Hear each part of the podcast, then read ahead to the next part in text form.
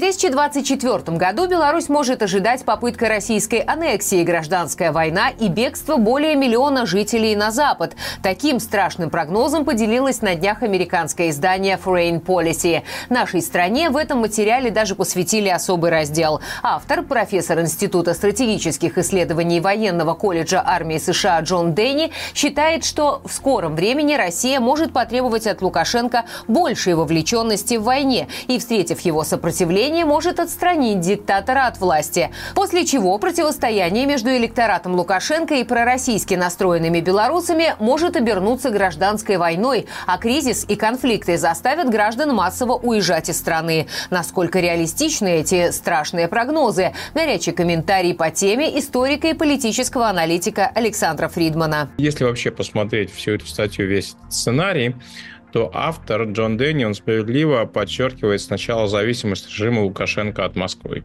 Причем такую и в экономическом, и в политическом, и в военном, и в других планах.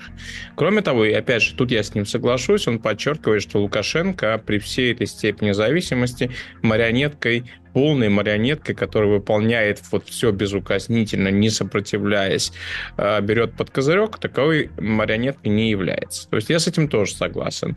Но тут начинается, и с это, начинается следующий посыл, Следующая идея Дэнни состоит в том, что то, что белорусская армия сегодня не задействована э, на фронте в Украине, то, что с территории Беларуси не обстреливается э, Украина, и то, что участие, ну, скажем так, Беларуси поддерживает Россию, конечно, в этой войне, но активно не участвует, что это связано с позицией Лукашенко.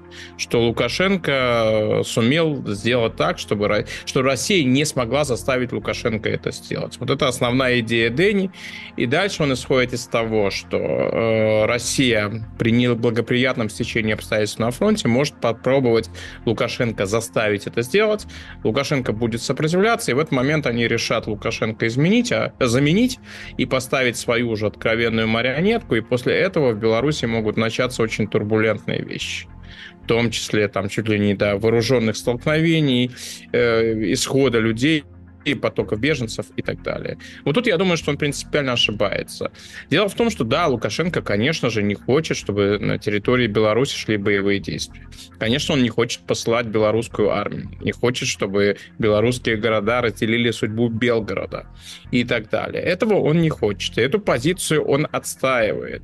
Но если бы Россия действительно хотела бы, чтобы белорусские войска оказались в Украине, или же если бы она хотела использовать территорию Беларуси для обстрелов Украины, она бы этого добилась. Лукашенко не в той ситуации, чтобы диктовать свою волю. Да, он может пытаться отстаивать свою позицию, аргументировать, но у него нет силы, у него нет возможности России противостоять. Я думаю, что все, что мы имеем на сегодняшний день, это то, чего Россия действительно хочет. России не, ну, не нужно, не требуется сейчас участия белорусской армии. Обстреливать Украину они могут из территории, своей собственной территории. Так что каких-либо оснований быть недовольными Лукашенко желание свергать его, замещать. Но я не вижу никаких причин для этого. Более того, Лукашенко на протяжении последних там трех, уже более чем трех с половиной, трех с половиной лет, можно сказать, исполняет все, что России необходимо. Степень зависимости от России увеличивается. Кроме того, Россией управляют пожилые люди. Ну зачем им идти на какие-то риски, менять этого Лукашенко, который их в принципе при всей его проблематичности, при всей его сложности, при всех особенностях его характера, он их устраивает.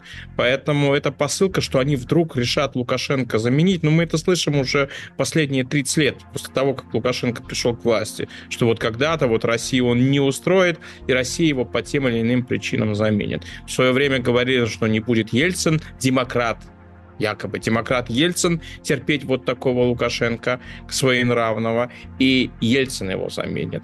Потом то же самое говорилось напротив с Путиным, потом говорилось с Медведем, теперь снова говорится с Путиным. Ну вот за 30 лет они его и не поменяли, но какие основания думать, что они вдруг его решат заменить? Я думаю, что мы вполне можем увидеть борьбу за власть, которая в Беларуси будет происходить, если с Лукашенко что-то случится. Если, например, наступит, условно говоря, белорусский 53 год, как это было в Советском Союзе после смерти Сталина еще Сталин был жив, а уже развернулась борьба за власть, и его бывшие соратники, и его бывшие э, партнеры по власти, назовем так, уже, собственно говоря, делили, делили эту власть. Поскольку режим советский, сталинский, он был очень персонализированный, и Сталин был, так сказать, во главе угла, в этом смысле режим Лукашенко персоналистский режим, где Лукашенко находится в центре, на вершине этой пирамиды. Да, он в этом смысле, конечно же, похож. Когда, если исчезнет Лукашенко, это не значит, что он физически не будет в состоянии исполнять свои обязанности, у нас начнется, мы увидим совершенно новую ситуацию, и да, мы увидим э, борьбу за власть, но при этой борьбе за власть я не думаю, что кто-то будет апеллировать э, будет работать против России. Скорее всего, мне кажется, что лукашенковская номенклатура, которая или отдельные представители этой номенклатуры, которые начнут борьбу за власть, они будут опираться на поддержку Москвы, они будут искать поддержку Москвы, они не будут противостоять э, себя Москве. Ну, а что ж касается каких-то реакций со стороны общества, то тут Дэнни прежде всего у него перед глазами протесты 2020 20 года, но ситуация сегодня в Беларуси очень резко отличается от 2020 года. Люди напуганы, и представить, что в Беларуси кто-то выйдет на протесты, ну, должно произойти что-то совершенно сверхординарное. Конечно, теоретически протесты не исключены в белорусском случае, но это, скорее всего, выглядит, э, выглядит маловероятно. Ну а если уж говорить о вмешательстве Запада, то тут, мне кажется, он тоже ошибается. Потому что, да, какая-то турбуленция в Беларуси будет для Запада вызовом. Но главное на сегодняшний день для Запада, чтобы боевые действия не перекинулись на территорию Беларуси, чтобы Беларусь не стала еще одним очагом войны. Поэтому подогревать каким-то образом протесты в Беларуси или же вмешиваться в них, я уже не говорю о том, чтобы поставлять вооружение какой-либо группировки, это все э, представляется на уровне фантастики. Так что этот прогноз мне представляется в целом неправдоподобным. То, что мы на сегодняшний день знаем о белорусских силовых органах и э, о настроениях в них, они во многом там пророссийские, и люди, которые возглавляют эти органы, они, в принципе, да, они преданы Лукашенко, но идеологически они ориентируются во многом все-таки на, на Россию, если посмотреть на топ-чиновников и в КГБ, и в МВД, и, и, и в Министерстве, и в Министерстве обороны. Поэтому, честно говоря, я не думаю, что возможно какие-то варианты в этом направлении. Скорее всего, все части лукашенковской номенклатуры которые в борьбе между собой будут искать поддержки России.